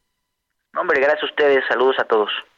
Gracias, gracias. Es Roberto García Chagoya, vicepresidente de la Cámara Nacional de la Industria del Mezcal. Ya ven, Anita, ya ven, Miguel, todo lo que mantienen con su, con su celebración. Y hay que ver, porque de acuerdo con los, con los expertos, para esta celebración de 15 de septiembre, el 70% del gasto de las familias mexicanas se van en las bebidas, ¿eh? Solamente el 30% ah. se va para el pozole, que hoy vamos a platicar un poco del pozole. Así que para estos festejos sí se invierte más en el, en el alcohol. Yo quiero todo. Oye, yo, yo, además del pozole, pues una chalupita, un sopecito, una gorda. a ver, nada más díganme algo, porque pues uno del norte, pues le decimos gordita a todo. Pero ¿qué diferencia hay entre el sope, la chalupa, la tlayuda y la gordita? Sí, ¿No es lo mismo? El sope lo peñizcas en la orillita, ¿no? Y le pones su frijolito, lo, lo vas calentando en el cama, en el, en el, en el comal, pero sí es muy importante la peñiscada. Ya le puedes poner lo que quieras, ya sabes, que no se queso, frijoles para que no se derrame la, la chalupa, la chalupita, esta, bueno, pues es una oh. tortilla como que aguadona, también la pones a calentar y le pones crema, queso y ya tú le agregas, puede ser verde o sea, la, La diferencia, Anita, la diferencia es la pellizcada nada más. Y sabes qué, y el grosor de la tortilla también. Ah, ok. Pero te recomiendo que nos quedemos mm. todos con la tlayuda, que esa es gigante, como tostada, y tiene tasajo, frijoles negros, le puedes poner mm. lo que tú quieras, cecina, aguacate, pero, ah, no, pero eso ya es un... No, esa es, es una tlayuda. Pero la gordita es así antojito ah, nomás que quieres La gordita es chiquita, ¿no? Ya la, haces una rajadita como ya es un plato, ya es un plato La rellenas. Total, que todo es un manjar. No, la combinación que hizo Anita Lomelí de estos platillos mexicanos es la tlayuda lleva una base de mole negro y lleva su y lleva su cecina, que en este caso se le conoce como tasajo y chapulines. Esa es la tlayuda oaxaqueña. Y si no, que nos manden un mensaje. Alguien que nos ayude porque se están confundiendo mis compañeros. Yo nunca me he comido una tlayuda con chapulines. ¿Cómo? Esa es la tlayuda oaxaqueña. Esa es la oaxaqueña, Anita. Pero bueno, a Anita le gustan las tlayudas de carne asada. No, ¿sabes qué? Come, come tlayudas cuando vaya al gobierno de la Ciudad de México, que te la dan con nopales y quesillo y nada más, y es una tostada verde. En Los Pinos. Esas no son las tlayudas, Anita. La tlayuda lleva asiento de mole negro. Nacional solo hay tortas de tamal. Ya ¿eh? no se peleen. Chapulines y tasajo. Esa es la oaxaqueña. Oye, que nos manden un cartón de, de gorditas de Doña Tota, nuestros amigos de Tamaulipas. Saludos allá en Oaxaca, el Heraldo Radio 97.7 de la FM, Tehuantepec, el Heraldo Radio 98.1 FM. Saludos también a nuestros amigos en el Heraldo en Tamaulipas. ¿Han probado las gorditas de Doña Tota? Tienen chicharrón. Ay, sí, claro. tienen, tienen, tienen muchísimas cosas, pero son chiquitas, no es un tlayudón que tú quieres una tlayuda con una costilla y, y, ya, eso es un plato fuerte, Anita. Eso ya, eso ya, ya cuenta. Luego ya no llegas al pozole. Ahora que regreses te vamos a recibir con todos esos antojitos. Ah, ya lo voy a pedir de una vez, porque, ah, qué mala. Mira, la gente es lo más amable, lo más amable. Me tienen sorprendido los británicos con su amabilidad, son a todo dar. Bueno, los policías, lo más amable, ¿eh? Qué barbaridad. En, migración sí, no. Ahí sí vi que unos maltratos se tardaron, sí, los cinco horas. Se lo platico ahorita después de una pausa. Cariño, voy caminando, voy caminando y no sé qué hacer. Ni el cielo me contesta cuando pregunto por ti, mi bien no he podido olvidarte desde la noche. Conéctate con Ana María a través de Twitter, arroba Anita Lomelí. Sigue con nosotros. Volvemos con más noticias. Antes que los demás. Todavía hay más información. Continuamos. Las y los niños tamaulipecos son nuestro futuro. Merecen contar con las mejores herramientas para ser exitosos. Por eso hoy cuentan con una mejor preparación, así como escuelas y unidades deportivas de calidad, con mejores instalaciones, becas, uniformes y útiles escolares gratuitos. Los impulsamos a pensar en grande. Trabajando juntos todo se puede lograr. Te cumplimos. Ahora estamos mejor. Gobierno de Tamaulipas. Seis años viviendo mejor. Las noticias en resumen. La Comisión Nacional de Derechos Humanos informó que no presentará acción de inconstitucionalidad por las reformas que traspasan el control de la Guardia Nacional al Ejército. Según el organismo, las reformas no incluyen un solo artículo donde se pierda el estado civil de la Guardia.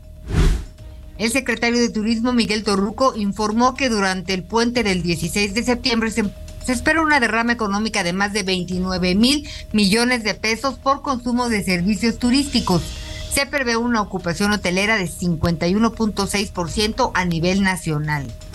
La Secretaría de Seguridad Ciudadana de la Ciudad de México informó que desplegará 2.900 oficiales para resguardar la ceremonia del grito de independencia y el desfile cívico-militar con motivo de los festejos patrios. En Soriana celebramos dando el gran grito del ahorro. Compra uno y lleve el segundo al 50% de descuento en todos los shampoos Caprice u Optims y en todo Gillette, Oral-B, Crest, Pro, Ariel y Regio. Sí, el segundo al 50% de descuento. Soriana, la de todos los mexicanos. A septiembre 19. Aplica restricciones. Hola amigos del Heraldo Radio, estamos invitándolos a que vayan a festejar este 15 de septiembre las fiestas patrias en el Zócalo de la Ciudad de México. Este año, la agrupación norteña Los Tigres del Norte serán los encargados de ponerle sabor y ritmo a esta celebración tan importante para los mexicanos. Vayan con su familia, con los amigos y disfruten este concierto gratuito que iniciará en punto de las 8 de la noche y que continuará después del grito de independencia. Vamos a cantar con los jefes de jefes, la mesa de rincón, la puerta negra, la jaula de oro y todos sus grandes éxitos. ¿Qué tal? Regreso con ustedes, Javier Alatorre y su gran equipo informativo. Muy bien, eh, muy bien, muchas gracias. Oiga, eh, pues estamos eh, recibiendo muchísimos comentarios de diferentes partes del país, ¿no? Y a final de cuentas, pues toda la, la cocina mexicana es de una riqueza enorme y que en muchas ocasiones este, pues es una fusión también de diferentes culturas. Antes, precisamente antes de, tener que salir corriendo hacia acá, hacia Londres, estaba yo tratando de hacer, una, lo, voy a seguir, una, una serie, un reportaje en torno a un solo plato y no sabe usted la complicación, pero primero Dios me va a quedar a todo dar. Estoy pues tratando de hacer un poquito el tema del mole. Yo te vi ahí con un lunch ahí esperando en tres horas de inmigración que decía matre. Y yo dije, ay, qué apapachadín. Ah, me llevé un pan de matre. saludos a, todos los amigos de, Matre, de matre.pan, que están batallando muchísimo. Es inexplicable y la gente no quiere trabajar, fíjate. Esto hay un tema de mano de obra. No, no, no, no, no, quieren, no quieren trabajar, están ahí, van a abrir su punto de venta y nomás no quiere trabajar. ¿De qué edad? ¿De qué edad? Porque si son de los jóvenes construyendo ah, algo, pues no, señor, no, creo que le pague usted más. No, no quieren. Ah. Pero mira, primero estaban buscando gente, pues más o menos que supiera el tema de masa madre, no se pudo. Dijeron, bueno, que no sepan nada de masa madre, que sepan algo de panadería, tampoco. Bueno, que no sepan ni de masa madre ni de panadería, que sepan de atención al público bueno, les daremos entrenamiento, aunque no sepan de atención al público. Bueno, que no sepan nada, que no, este, que no, no hay restricción ni de edad, ni sexo, ni edad, ni forma, nada y ni así. Oye, con todo eso. Así se ha hablado a la Oye, pues, Deberías de aplicar para solicitar a, los jóvenes construyendo el futuro. Jóvenes, yo también te iba a decir. Ya ves, dice Anita que la mayoría son casos exitosos. Digo, yo no los conozco, pero. Anita, a ver, a ver, Miguel Aquino. Yo conozco casos exitosos. La mayoría no los conozco, pero ahora te voy a decir una cosa. He conocido, a, biólogos y especialistas que no tenían trabajo y ya trabajan. Esta es la cosa. Pero a ver, es que hay que conocer a alguien que le guste trabajar en este, eh, que le guste este, en este ámbito en lo que quiera, no, es increíble. Llevan un año y no han podido contratar a una sola persona en un año y buscaron en todas las ferias, en todas las bolsas de trabajo, en la Secretaría del Trabajo, en, el gobierno de aquí, allá, en el periódico, en, y no, nomás no. Es extraño, no, no, no, no hay forma. La, la verdad, y pagan re bien, por cierto, por cierto. Matre.pan si usted quiere trabajar, pues. Sí, pero fíjate que si algo, algo está sucediendo. Yo no sé si fue la pandemia o en verdad, creo que eso ya será digno de un buen análisis objetivo, un buen estudio de lo que está sucediendo. En el sector turístico, Javier, en este momento hay un déficit de trabajadores del 25%.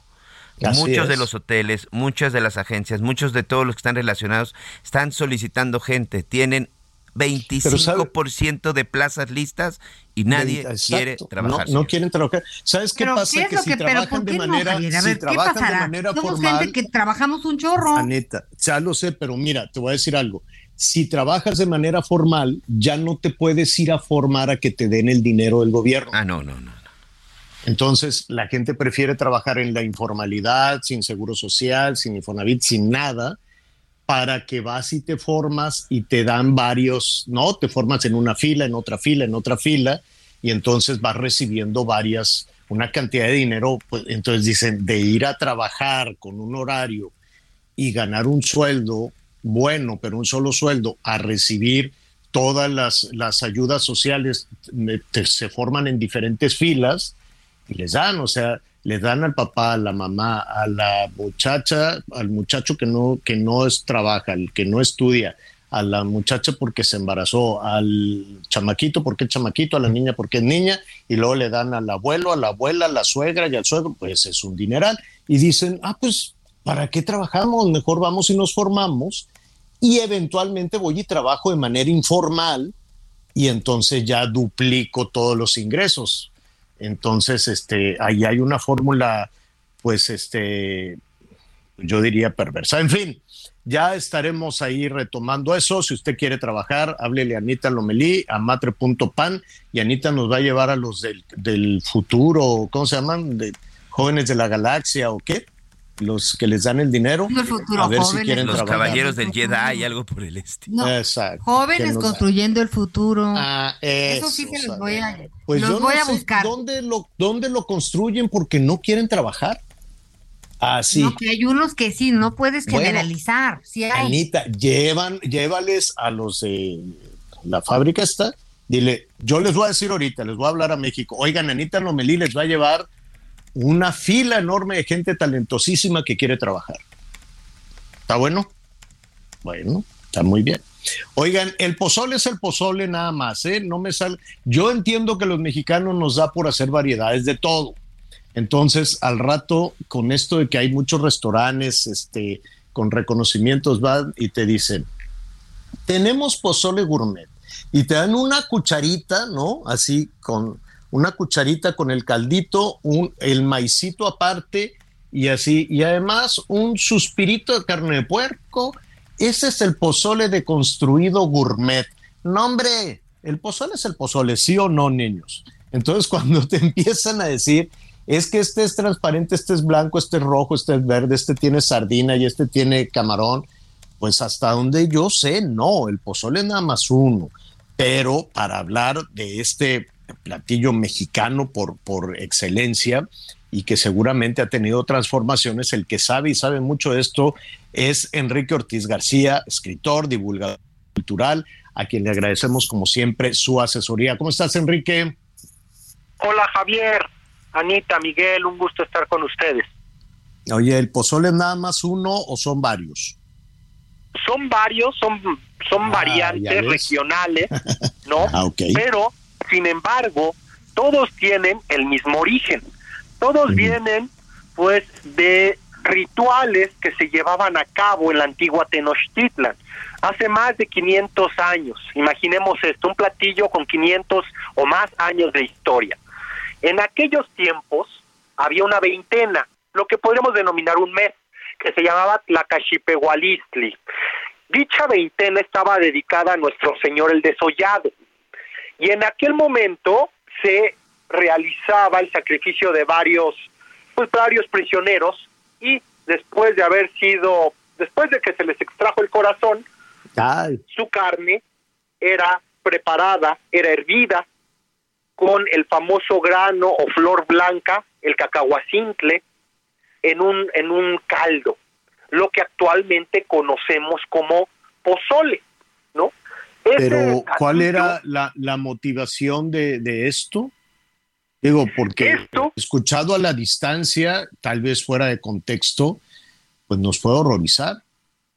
Claro, claro. Eh, ¿Cuál es el contexto o el simbolismo de esto? Los prisioneros eran subidos a la plataforma superior de los teocalis o templos, ahí donde estaba el adoratorio y la representación de los dioses. Por lo mm. tanto, su carne transmutaba su carne, músculo, hueso, ligamentos, se volvía en un alimento sagrado. De hecho, hay una, una palabra en náhuatl que, que, se, que, que va así, que dice teocualo, que significa devorar al dios. Y hay otra que significa desgranamiento de hombres, que se llama, o que se dice en náhuatl, tlacatlaoli. Aquí estamos hablando de devorar algo sagrado de hacer comunión con las deidades. Por esa razón era un platillo eh, asociado con un ritual y que no era consumido pues de forma común ni tampoco todo el año ni por todas las clases sociales, solamente por los guerreros, la nobleza y los sacerdotes. Em, solamente los guerreros, la nobleza y los sacerdotes, eh, pero era, era lo comían en un ritual. A ver, me estoy tratando de, imaginar, ¿Era, ¿era como un ritual? ¿Comían un poquito? ¿O, era así a la hora de la comida? A ver, siéntate y dame otro platito. Eran porciones pequeñas. Sabemos, por ejemplo, que cada vez que una persona sacrificada durante esta veintena eh, se le destinaba el muslo, la pierna derecha a la mesa del gobernante del buey tlatoani, que pudiera ser Motecuzoma, Moctezuma, y el resto, lo que era consumido principalmente eran las piernas y los brazos. ¿no? La cabeza, eh, la, la, las tripas, todo esto, los órganos no eran eh, consumidos. Esto se le daba al guerrero que había capturado no al prisionero en alguna batalla, incluso una, una guerra florida. Pero él no lo podía consumir porque desde el momento en que él lo había hecho cautivo, él se volvía su padre simbólicamente. Mm. Y mm. él lo acompañaba una noche antes de ser sacrificado su prisionero en el ayuno, eh, cortándole incluso el pelo de la coronilla para que su energía, el tonali, saliera más fácil de su cabeza. Y él no lo consumía, porque reitero, se volvía su padre simbólico. Pero él organizaba un banquete, un gran banquete para eh, estrechar lazos sociales con el sacerdote del barrio, con quien pudo haber sido su patrocinador o su mecenas, con quienes fueron sus maestros en el Tepochcali, la Casa de la Juventud.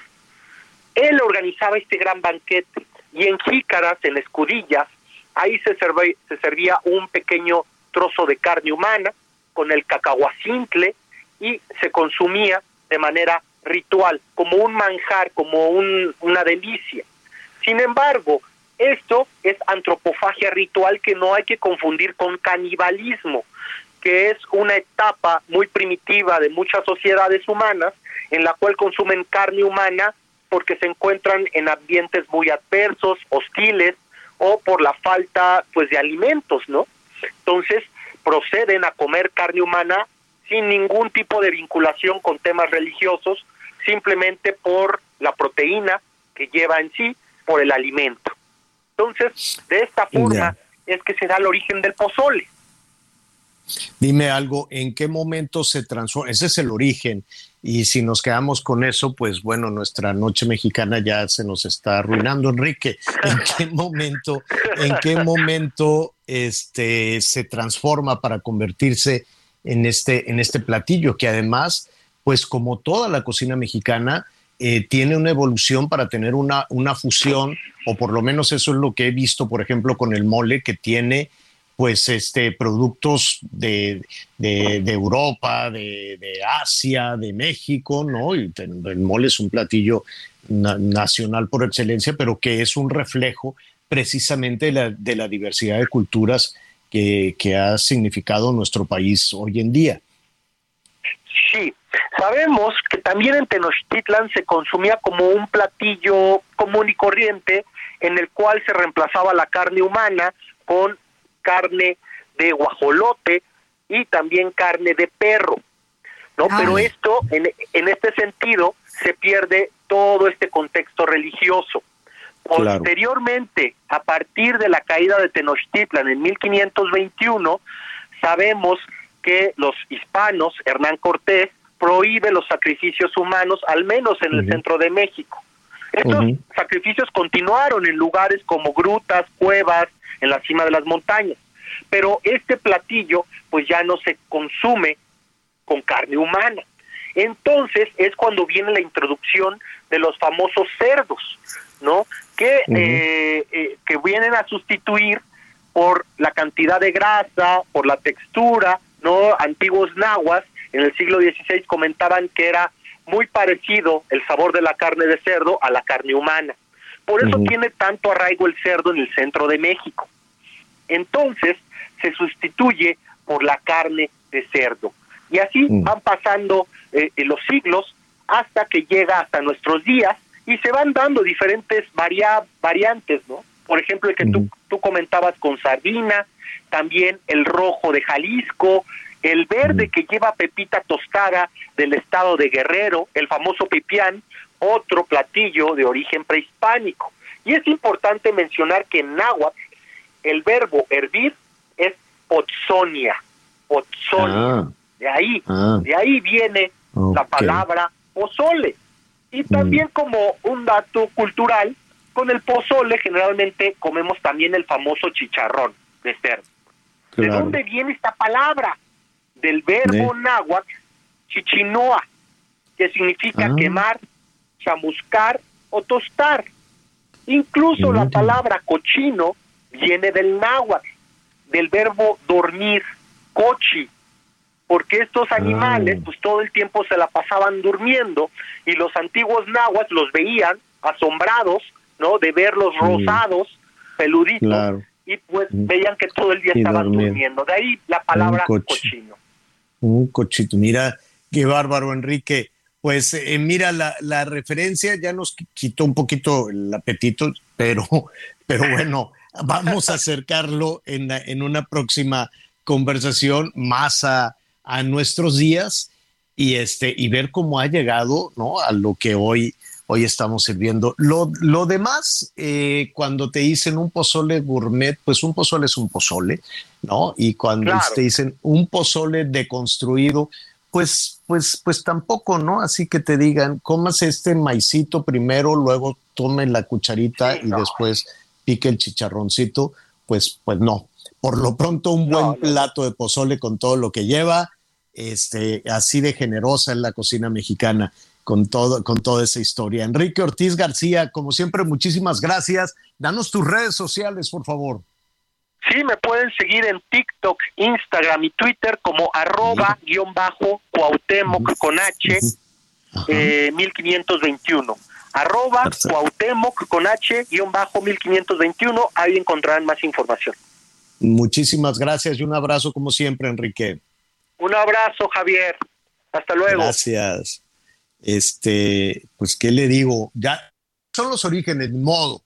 Ahí está y, era una cuestión religiosa, eran muchísimas cosas. Anita creo que perdió, eh, se fue para atrás, ya la revivieron. este, esta descripción, sí, dije, no, bueno, este, pues, un, caldito con garbanzo y se acabó. No, que con garbanzo, Anita, no, lleva garbanzo. Te, digo que lleva maíz. pero, pero si ya, después de esta explicación, mejor ya le entramos a eso. Bueno, bueno, pues mire, como quiera, pero usted pásela muy bien, diviértase mucho este fin de semana con tanto agobio, con tanta situación como la, como la que hemos vivido. Antes de despedir, hay información de última hora, Miguelón. Sí, sí, sí, Javier, sobre todo de los judiciales. Vamos rápidamente primero con el caso de José Luis Abarca. Recordarán a este... El de Ayotzinapa. Así es, el alcalde de Iguala que fue detenido junto con su esposa, con María de los Ángeles Pineda Valle, y que fueron detenidos precisamente con el caso de Ayotzinapa. Fueron acusados de secuestro y la desaparición de los estudiantes y también por algunos otros delitos como eh, delincuencia organizada, enriquecimiento ilícito y también por el asesinato de una persona en el 2013. Ellos fueron detenidos en el 2014, por cierto. Estamos a unos días, el 27 de septiembre, de que se cumplan ocho años de la desaparición de los 43 normalistas de Ayotzinapa bueno, pues el día de hoy un juez federal absolvió no le dio ni amparo, ah. lo está absolviendo a José Luis Abarca, el exgobernador de Iguala, por el caso Ayotzinapa.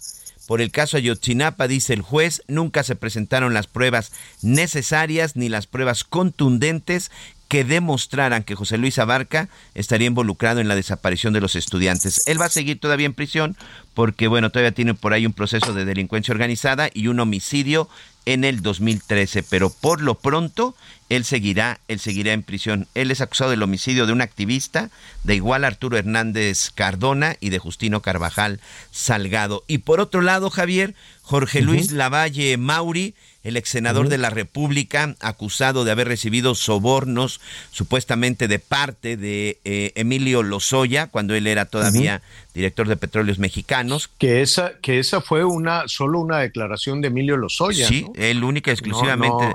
No, hubo. Uno era el único. De eso. Ajá. Uno era el único, ¿no? Y era increíble porque el que supuestamente había recibido todavía estaba en la cárcel y Emilio Lozoya por el caso de Brecht, pues ya ven que acaba de obtener un amparo. Bueno, pues también Jorge Luis Lavalle Mauri se espera que en las próximas horas salga del reclusorio norte. Ah, mira. Salga del reclusorio norte. Este, ya un juez le ha otorgado la libertad. Bueno, le está otorgando prisión preventiva. Hay dos versiones, una porque tiene un estado de salud delicado, él tiene una hernia y tal y se le está complicando, que yo creo que esa sí se la podrían haber atendido, pero yo creo que más bien tiene con una cuestión legal porque esta misma semana el propio Emilio Lozoya obtuvo un amparo para el caso Odebrecht, que es el caso que se le relaciona y sobre todo que es un caso que se ha comprobado y bueno, legalmente pues que no es un caso grave tendrá que firmar, tendrá que ponerse un brazalete para estar monitoreado, pero podrá continuar en prisión preventiva todo este proceso. Jorge Luis Lavalle Mauri, señor. Perfecto. Bueno, pues ahí está muchísima, muchísima información. Un poquito, un poquito más adelante, Salvador García Soto le va a ofrecer todos los detalles de lo que está sucediendo justo ahora. Es información de última hora. Voy a formarme. Este, vamos ¿No se están apartando nadie? Ah, sí, mandé a Marquito Morales, pero como está muy chaparrito, luego no lo, no lo ven y, lo tapan. Entonces, este. Fotos. sí, claro que sí, Marquito no sabe, se ha trabajado durísimo también nuestro eh, productor de campo en todo este en todo este tema. Ya nos vamos corriendo porque vamos a entrar al aire en TV Azteca en un ratito más. Te digo que estoy trabajando a destajo, ¿no? Ya me voy, vieja, ¿no? ¿Te, acuerdas en la película esta de, de ¿quién, ¿qué película era? ATM, ¿no? ATM, ya, ya, vieja, ya me voy, vieja. Pues así uno trabaje y trabaje, pero como siempre con mucho, muchísimo gusto. Ya me voy ahorita entonces corriendo aquí a la televisión. Ahí, este, ahí estaremos en un, en un eh, momentito más con Alejandro Villalbazo. Este, y eh, vamos a estar con toda, con toda la información también. Y Recuérdanos tu Instagram, Javier. Javier-a la torre. Javier-a la torre, el Instagram, el Twitter. Ahí estamos subiendo muchísimas historias. Búsquele ahí en Instagram, está muy padre. Anita Lomelí, muchísimas gracias. Gracias, buenas tardes, Miguelito. Abrazo. Miguelón, igualmente, señor, mucha suerte. Lo vemos y lo escuchamos. Gracias, pues ya nos vamos corriendo a seguir trabajando. Vámonos a la tele. Pásela muy bien.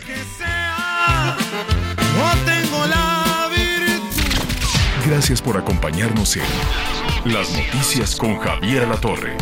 Ahora sí ya estás muy bien informado.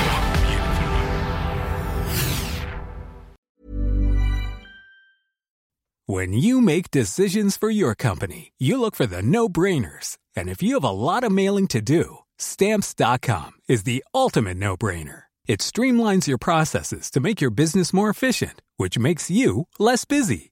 Mail checks, invoices, legal documents, and everything you need to keep your business running with Stamps.com. Seamlessly connect with every major marketplace and shopping cart.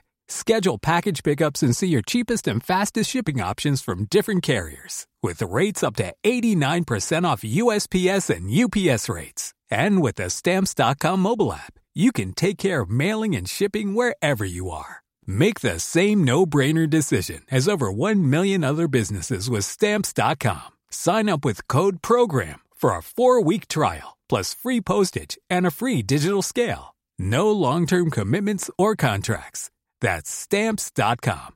Code program.